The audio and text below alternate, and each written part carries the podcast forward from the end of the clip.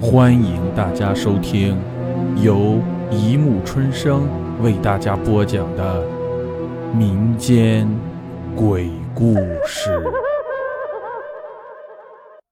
第二百九十二集《哭丧路上有奇闻二》。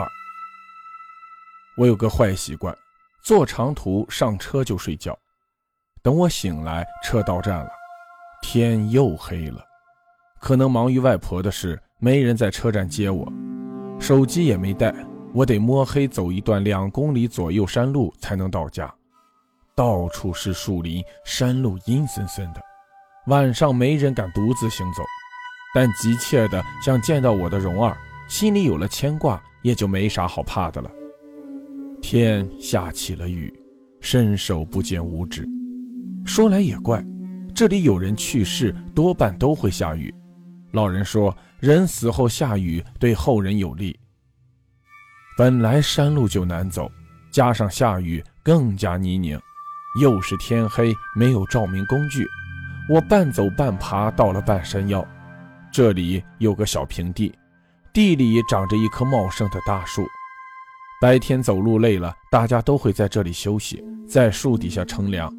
到了这里，也就意味着回家的路走了一半。大家都叫这里小平头。才一年没回家，有人居然在小平头修起了一间屋，砍倒了那棵树。屋里亮着灯，看来是有人住，可能是哪个邻居搬到这儿来方便种庄稼吧。正好我去借个手电筒，得赶快回去找蓉儿。砰砰砰！我敲开了门，开门的居然是李大伯，他是村里最慈祥的老头。辛辛苦苦拉扯大了两个儿子，还送他们上了大学，但是儿子不孝，经常惹他生气，村里人都说他不值得。哎，李大伯，你怎么搬这里来了？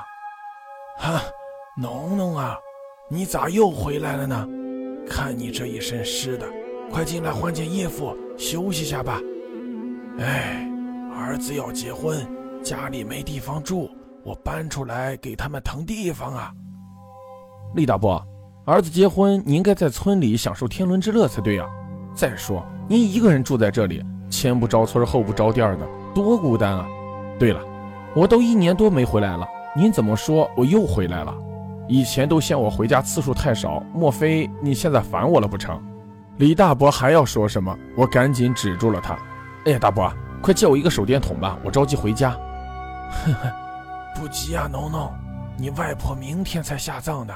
进来先歇歇吧。哦，不了，李大伯，不怕你笑话，我是着急找蓉儿的，不知道她出啥事儿了。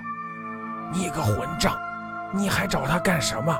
你们只知道永远要在一起，可是你们有没有考虑过父母的感受？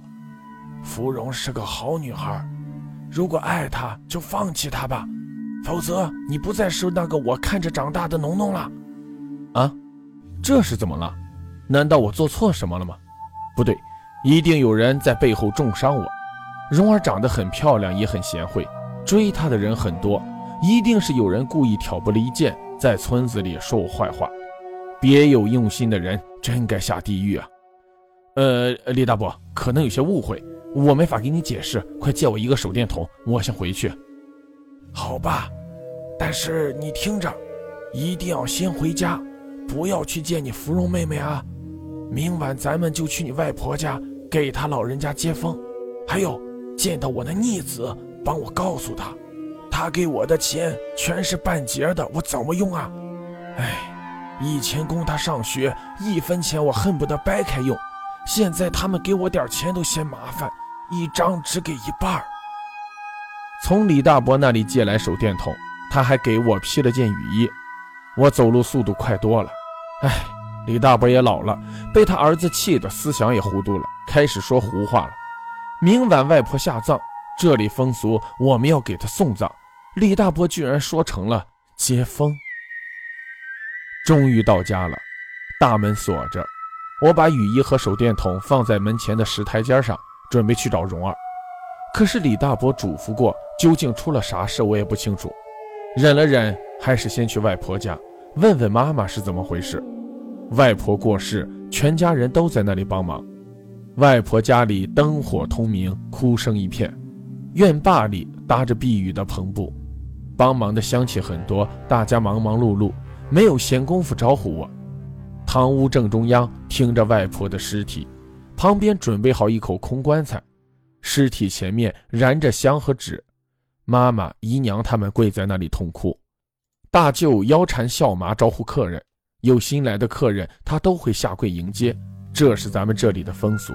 老人死了，孝子必须对前来奔丧的客人下跪迎接，哪怕是来了个晚辈或者是一条狗，都得下跪。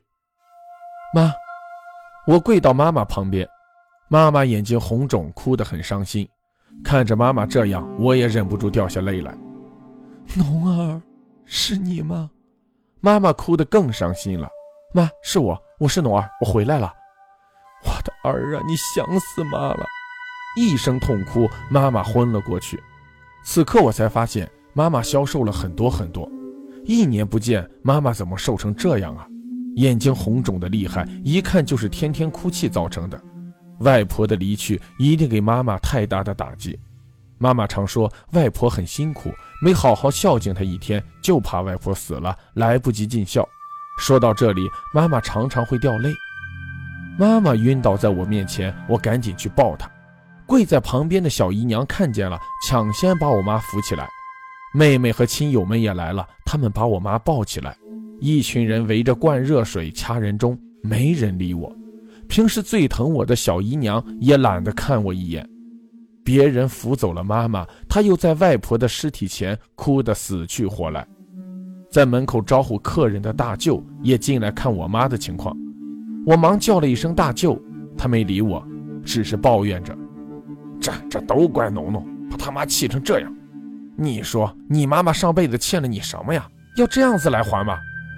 听到这，我心如刀绞。我究竟咋了？我做错啥了？你们都不理我，难道真的有人重伤我，而你们都不相信我吗？好了，故事播讲完了，欢迎大家评论、转发、关注，谢谢收听。